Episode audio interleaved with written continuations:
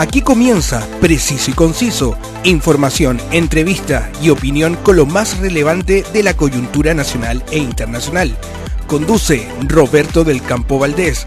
Preciso y Conciso, una mirada diferente.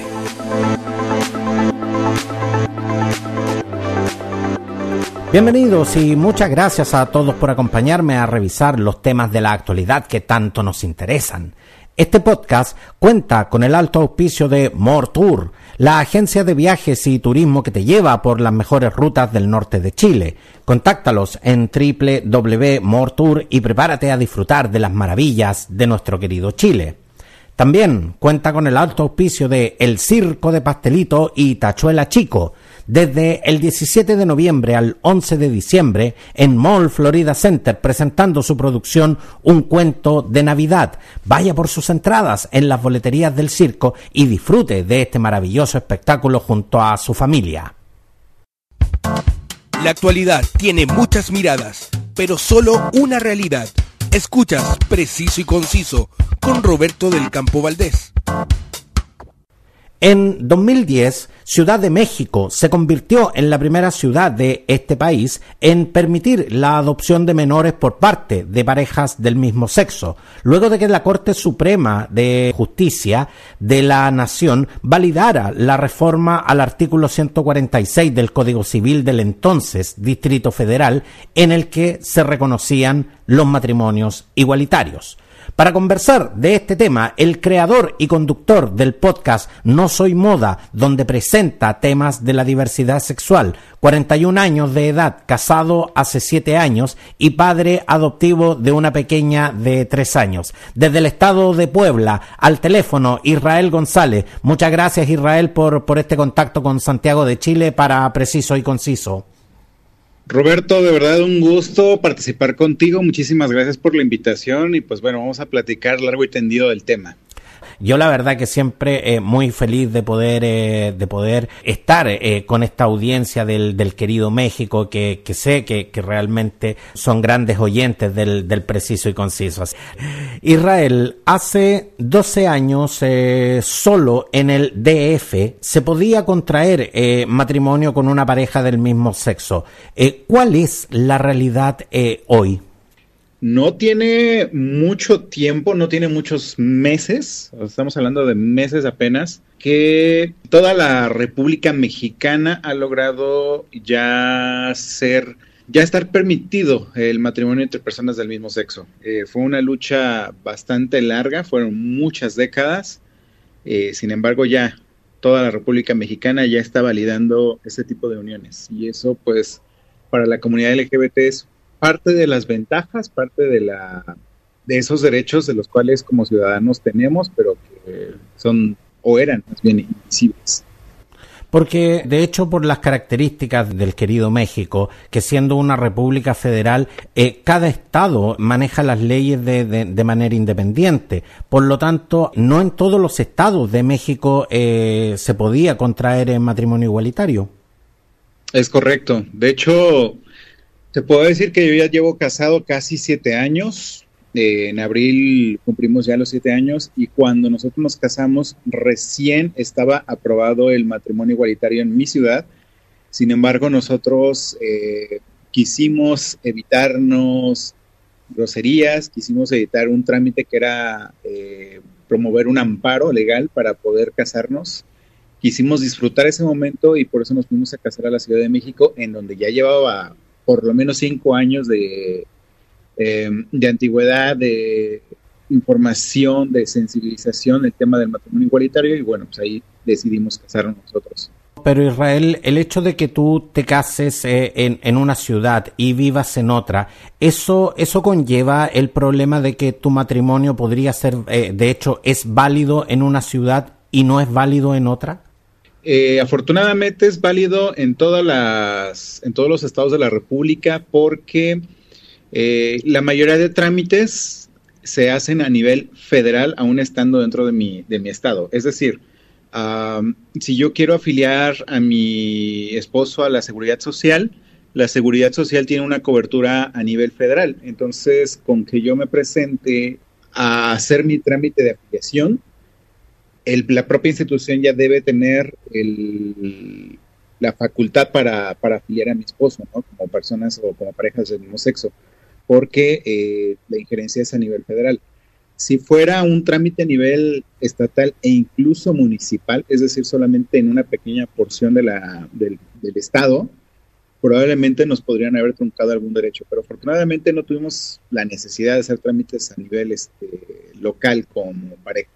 Descolgándome de, de, lo que nos estás contando, eh, de lo que nos estás contando, Israel, no todos los estados ejercían el derecho a poder contraer matrimonio eh, igualitario, pero eh, el matrimonio igualitario, eh, más allá de donde tú lo hubieras contraído, era, es, válido en definitiva en toda la, la, República Federal, lo cual es una garantía de derechos bastante grande para, para la comunidad LGBTI.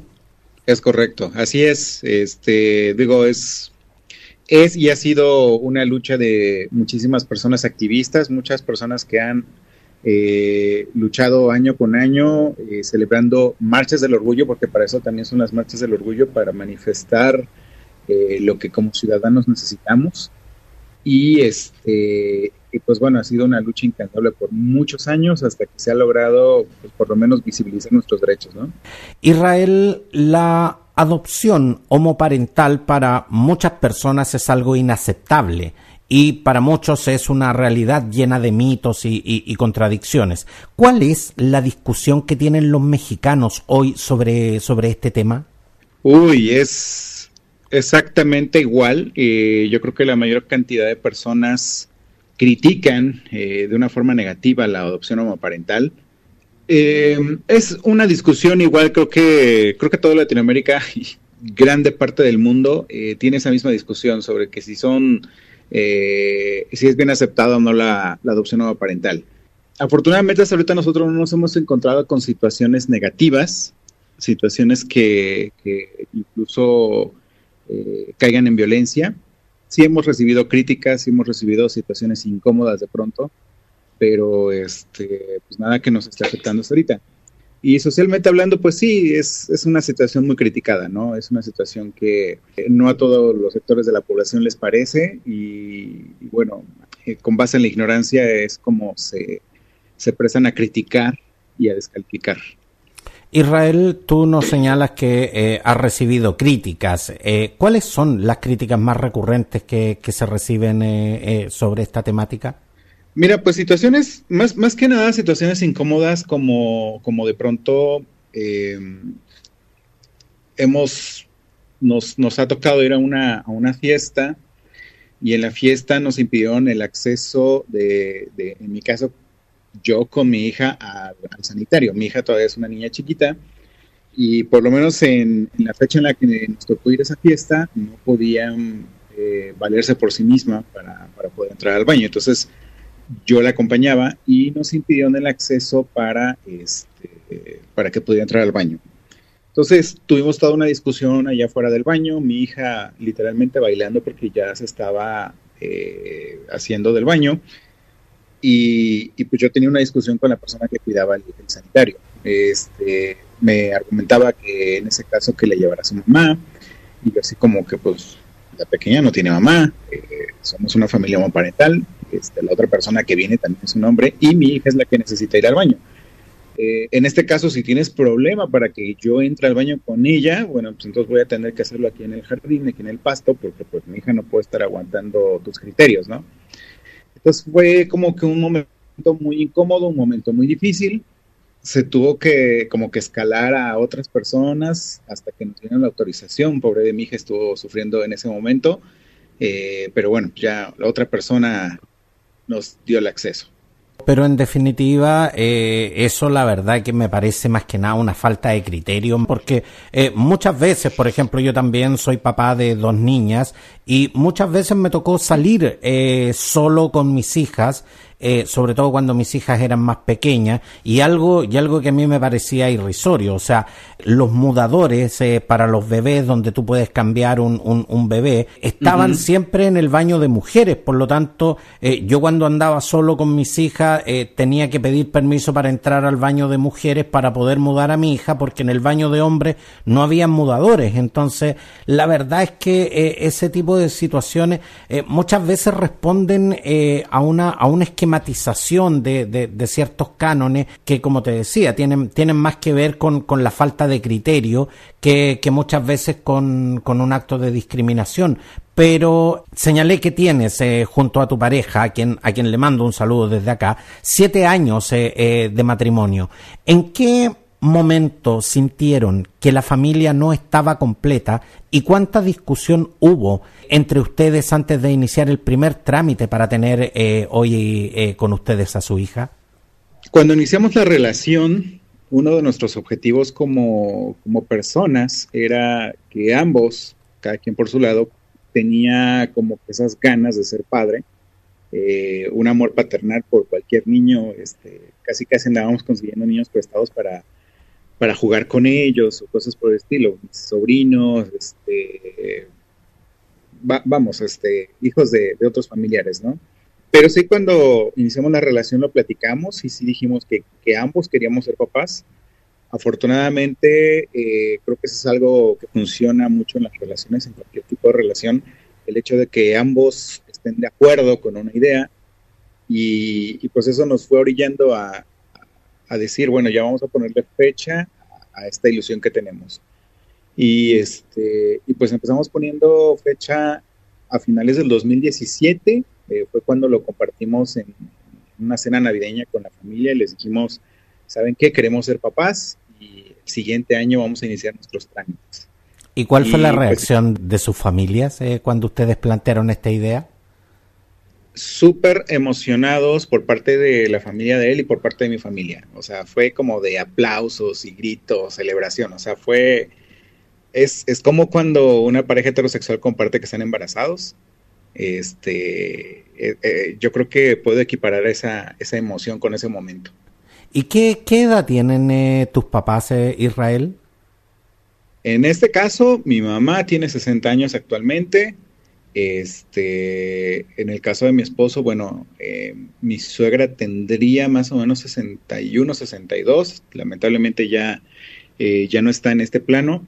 Entonces, eh, como que el resto de familia que fueron los hermanos, tanto hermano de él como mi hermano, fueron este, nuestro segundo apoyo, ¿no? En esta decisión se tiende a pensar que eh, la gente mayor, la gente de la, de, la, de la generación que nos antecede, es muy cerrada con respecto a estas situaciones y con respecto a, a, estas nuevas realidades. Por lo que tú, por lo que tú nos cuentas, eh, la verdad es que no es tan así. Esto fue, en definitiva, más que un, un tema eh, de discusión y un quiebre generacional, fue un momento de felicidad para, para ustedes como familia. Sí, mira, te puedo decir que eh, toda la labor que se ha hecho sobre reeducación con nuestras familias, vamos, estamos hablando de que yo actualmente tengo 40 años. Eh, cuando yo salí del armario tenía yo 18 años. Em, afortunadamente mi familia me aceptó completamente este, con respecto a esta diferencia de sexualidad. Y vamos, que el resto ha sido como que sensibilizar, compartir mi vida, este, este, y pues mostrarme tal cual soy como familia, ¿no? Y eso, pues a la larga, eh, ha hecho que mi familia comparta mi, estilo de vida, comparta con mi familia, que en este caso, bueno, en ese caso y en ese momento era solamente mi esposo, y este, y pues que también de ambos lados estén sensibilizados con el tema de la diversidad sexual. Israel, eh, adoptar un niño o, una niña en cualquier circunstancia es un proceso anímico y legal muy complejo. Los eh, matrimonios igualitarios corren esta carrera en las mismas condiciones que un matrimonio heteronormado? Yo, desde mi punto de vista, te puedo decir que sí. ¿Por qué? Porque nos someten exactamente a los mismos exámenes psicológicos, eh, vamos, por estadística, eh, una persona de la diversidad sexual es el 10% aproximadamente, entre el 10 y el 15% de la población a nivel mundial. Entonces, si tú pones un grupo de 10 personas o de 10 parejas, lo más probable es que 8 sean heterosexual y 2 sean eh, parejas este, del mismo sexo. Eso nos pone como que somos poquitos. Sin embargo, la oportunidad se dio exactamente a las 10 parejas, ¿no? Y estas 10 parejas eh, presentamos los mismos exámenes eh, psicológicos, los mismos exámenes médicos, los mismos este, el mismo tipo de evaluaciones. Creo que se hace muchísimo énfasis, por lo menos en México se hace muchísimo énfasis en la salud mental. Y la salud mental da la, apertura para poder eh, ser viables o no. Eso, digo, también obviamente influye el factor económico este, y el factor social, pero creo que el psicológico es como que lo más, más importante, por lo menos eh, así lo percibí yo. Ahora, por interno eh, me compartiste, Israel, de gran parte de los trámites que tuvieron que hacer para, para adoptar a vuestra hija. Y uno de ellos es un curso de inducción para sensibilizar su vida con la adopción. A ver, eh, eh, ¿qué, ¿qué incluye exactamente este curso? ¿Y todo el que quiere adoptar tiene que pasar por esto o solo las parejas homosexuales? cualquier persona que quiera adoptar tiene que pasar por el, curso de inducción. Y esto te lo pongo porque mm, todas las personas creemos que cuando nosotros adoptamos a un menor, eh, lo que vamos a hacer es ayudar a ese menor, ¿no? Porque seguramente ese menor, y es una realidad, ese menor tiene eh, algunas situaciones por las cuales está adoptable, ¿no? Y sus situaciones son enteramente negativas abandono, violencia, este, explotación, este, violencia sexual, o sea, cualquier, cualquier situación que realmente haya dañado a ese menor, eh, lo puso en, situación de, adopción. Y esta situación son situaciones eh, complejas o delicadas. Entonces nosotros, de primera instancia, pensamos que vamos a ayudar a ese menor lo cual es un pensamiento completamente equivocado al tema de la adopción. Cuando tú tomas la decisión de adoptar a alguien, es porque quieres integrar a esa persona a tu familia, ¿no? Y va, va a formar parte de tu familia y no le estás ayudando, sino al contrario, estás integrando a alguien más porque quieres hacer más grande a tu familia, ¿no? Y hacer más grande a tu familia implica que de pronto puedas tener uno o dos menores de edad con los cuales eh, tú como persona te desarrolles como papá y evidentemente la otra personita pues se va a, desarrollar como persona, ¿no? En un futuro. Entonces pasamos de la idea de, ayudar a la idea de integrar. Pasamos de la idea de ayudar a un extraño a, este, a amar a alguien que va a entrar a tu familia. Eso es lo que hace este curso de inducción, el sensibilizarte, el que entiendas el el tema de la adopción como debe de ser, el que entiendas las necesidades de ese menor, el que entiendas que, que tú como persona estás entregando el alma y el corazón para que una personita pueda llegar a tu casa y pueda sentirse refugiado, pueda sentirse amado, pueda sentirse eh, en muchos aspectos una parte importante de tu vida. ¿no? Es ese cambio y ese es por eso que se necesita ese curso. Israel y cuando se logra, como, como dices tú, cambiar el switch de ayudar a integrar, ¿realmente es cuando se empieza a vivir la paternidad? Sí, sí, porque tú ya empiezas a ver con ojos de amor lo que viene y no con ojos de ayuda. Eh, incluso a nosotros nos dijeron las autoridades, si lo que ustedes quieren es ayudar, pueden entrar al programa de acogimiento temporal. Y el programa de acogimiento temporal es a que antes de que los menores entren a una institución, se van a la casa de alguien para que no estén institucionalizados, no estén en una, casa hogar, sino que realmente estén en la casa de alguien en lo que su situación jurídica se arregle. Este, entonces, también se puede ayudar, pero solamente vas a prestar tu vida, prestar tu casa en tema de acogimiento. En el caso de nosotros, nuestra menor todavía, como no terminamos los trámites legales, todavía está en situación de acogimiento con fines de adopción. Es decir, legalmente ya es, ya es nuestra hija, únicamente falta cumplir los trámites legales. Ahora, mucha de la discusión acerca de la adopción homoparental son las consecuencias psicológicas de los niños que crecen en, estos entornos. Tu hija ya tiene tres años y, y, por ende ya se relaciona con otros niños, pero ¿ha sido realmente víctima de discriminación por parte de otros niños o de los padres de esos mismos niños? Eh, nada más hacerte una precisión. Mi hija, cuando nosotros la conocimos, la conocimos de tres años. Actualmente está a punto de cumplir siete años.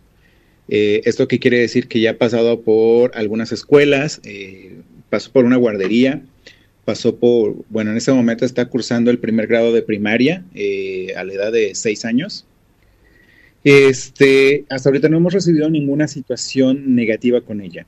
Este, y, situación negativa con ella con el exterior.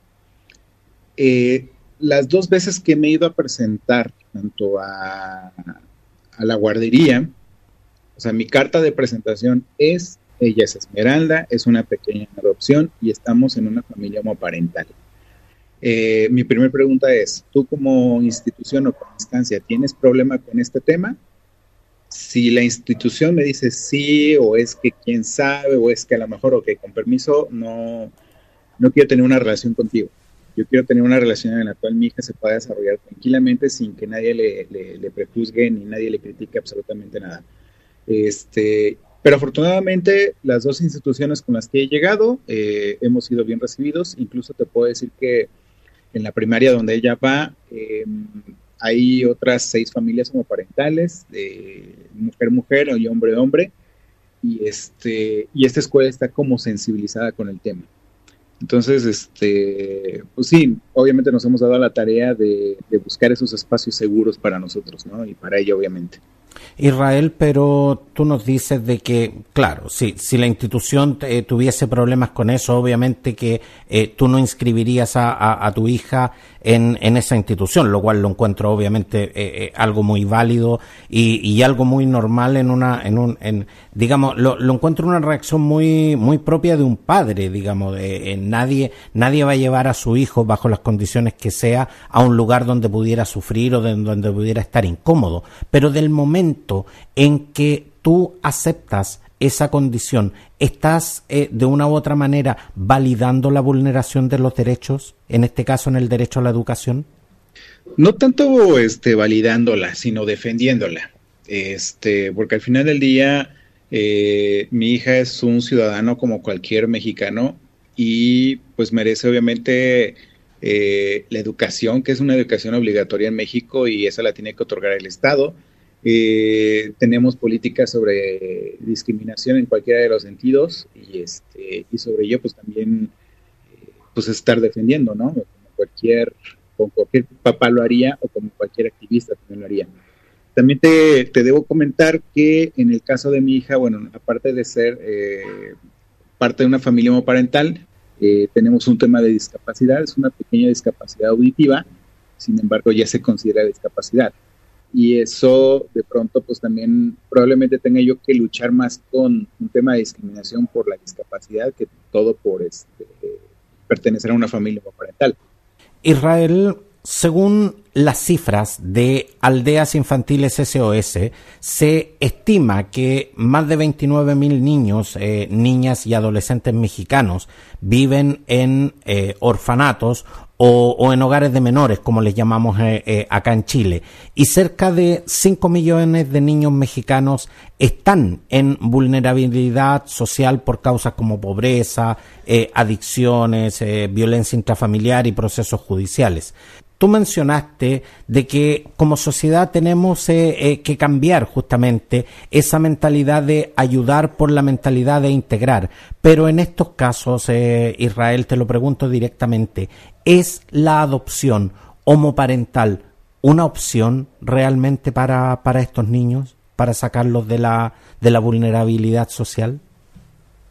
Mira, yo, yo no lo calificaría como una eh, opción la adopción homoparental. Yo pongo como una opción la adopción, nada más. Fíjate que los muchas personas, muchas, muchos sectores de la sociedad critican eh, fuertemente el hecho de que los menores vayan con parejas del mismo sexo. Pero te puedo decir también que esas personas que critican estas situaciones ni siquiera se han acercado a una institución, por lo menos para saber de qué se trata el tema de la adopción. Estas personas ni siquiera conocen eh, menores de edad en situación de, eh, adopción. Eh, ni siquiera han tenido esa oportunidad, ni siquiera han dado ese paso, ¿no? Entonces simplemente se, se atreven a criticar por criticar con base en la ignorancia, este, critican fuertemente y descalifican. Pero bueno, al final del día eh, hay más niños en casas hogar, en, orfanatos, que niños adoptados, sea por parejas del mismo sexo, sea por parejas heterosexuales. Eh, no toda la sociedad está dispuesta a adoptar, pero sí toda la, sociedad está dispuesta a criticar. Eh, la pregunta te la hago justamente porque es cierto, concuerdo plenamente contigo en que eh, hay mucha gente que, que, critica la vulnerabilidad social, eh, que critica muchas veces las consecuencias que esto puede traer, pero sin embargo eh, ninguna de esas personas estaría dispuesta a, adoptar uno de esos niños, de, de integrarlo a su familia. Sin embargo, esa misma gente también se opone a que, a que parejas del mismo sexo adopten hijos. Entonces, eh, eh, finalmente eh, quedamos en una situación en que, por una parte, la sociedad no ayuda a, a estos niños y, por otra parte, se opone a, a, la única opción que podrían tener de integrarse a una familia. Sí, por supuesto. Y creo que va a ser un, un, tema que no va a parar ahorita. y fíjate que como parejas del mismo sexo o como familias homoparentales tenemos una carga muy fuerte eh, respecto a la sociedad y, es demostrarle a la sociedad que eso a lo que le tienen miedo o eso a lo que se oponen o eso a lo que le temen muchísimo, eh, nosotros como personas o como parejas eh, este, como parentales, familias parentales, perdón, se me fue la bien, tenemos que demostrar a la sociedad que sí se puede sacar una personita adelante, que sí puede ser profesionista, que sí puede ser eh, dueño de sus propios este, criterios, es decir, que sí podemos sacar adelante una personita, ¿no? Eh, en mi caso, bueno, pues me toca este, un poco el, hacer la labor de convencimiento, empezando con mis amigos, con los amigos de mis amigos, eh, levantando un poco la voz en este tipo de, programas como el tuyo, en los podcasts en los que he participado, porque pues de cierta forma se tiene que poner la conversación en la mesa se tiene que demostrar, se tiene que, decir, a ver, yo no soy más o menos capaz para ser padre que lo que puede ser una, pareja heterosexual, ¿no? O sea, somos exactamente iguales, tenemos los mismos problemas, tenemos las mismas situaciones, los mismos estreses eh, que puede vivir cualquier pareja heterosexual. Y aquí creo que lo único que radica, o la única diferencia que radica con respecto a las personas eh, del mismo sexo, parejas del mismo sexo, es que el resto de la sociedad nos sexualiza y nos sexualiza tal que piensan que incluso hasta con los menores vamos a tener sexo, ¿no? O sea, eso es lo que les realmente les hace ruido, el, tema de que sexualicen a las parejas, como si las parejas heterosexuales no tuvieran relaciones sexuales, ¿no? Pero nosotros nos ponen esa etiqueta de sexualizados. Israel González, creador y conductor del podcast eh, No Soy Moda, Gracias eh, por este contacto desde Puebla, México, en exclusiva con Preciso y Conciso. Y gracias, eh, Israel, por abrirnos un espacio tan íntimo y personal como, como es la familia. Muchas gracias, eh, muchas gracias de verdad, Israel, por esta franca y agradable conversación. Amigo, muchísimas gracias también a ti por invitarme. de verdad es un honor platicar contigo y este pues bueno seguir sembrando semillitas esa es parte de la semillita que, como persona me toca sembrar y gracias por darme esa oportunidad de, tener esa tierra para poder hacerlo. Muchas gracias eh, Israel. Un gusto. La actualidad tiene muchas miradas pero solo una realidad. Escuchas preciso y conciso con Roberto del Campo Valdés Todas las ediciones de Preciso y Conciso están disponibles en Spotify y en las más importantes plataformas podcast. Suscríbete para que no te pierdas ninguna edición. Entérate al instante de lo que está sucediendo en Chile y el mundo en mi canal de noticias Telegram. Suscríbete y recibe la información que te permitirá estar al corriente de todo el acontecer noticioso. Sígueme también en todas mis redes sociales, en Facebook y Twitter como Roberto del Campo Valdés y en Instagram como arroba preciso y conciso. Gracias por acompañarme, un abrazo a todos y nos vemos. Quedaste bien informado con los temas del momento, preciso y conciso, una amplia mirada que te invita a ser parte del hoy y el mañana. Preciso y conciso, una mirada diferente.